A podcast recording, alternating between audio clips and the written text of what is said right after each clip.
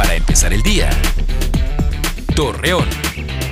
Muy buenos días, jueves 23 de febrero le presentamos la información para empezar el día. La Cámara Nacional de la Industria de la Transformación de Gómez Palacio informó que este próximo 25 de febrero llevará a cabo la Expo Financiamiento 2023, cuyo fin es abrir un foro dirigido a emprendedores de micro, pequeña y mediana empresa. José Luis Otemo, presidente del Consejo Lagunero de la Iniciativa Privada, detalló que para que se pueda contar con más inversiones en la región, es importante crear un diálogo para la ampliación y modernización de sistemas eléctricos y digitales.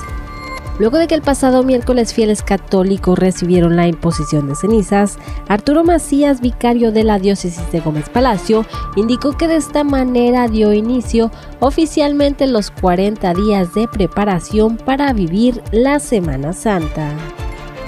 Ante el aumento de fallecidos por atropellamiento, Jorge Luis Juárez, director de Protección Civil y Bomberos de Torreón, explicó que los principales factores para que se den estos actos son la falta de cultura vial y la precaución, por lo que exhorta a la ciudadanía a manejar de manera adecuada. El próximo domingo 26 de febrero, contingentes de diversas asociaciones llevarán a cabo la marcha a favor de la defensa del INE. Este evento se realizará en la explanada de la Plaza Mayor de Torreón en punto de las 11 de la mañana y está abierta a todo público. Acompáñenos con toda la información en punto de las 8 de la noche por Mega Noticias. Para empezar el día. Torreón.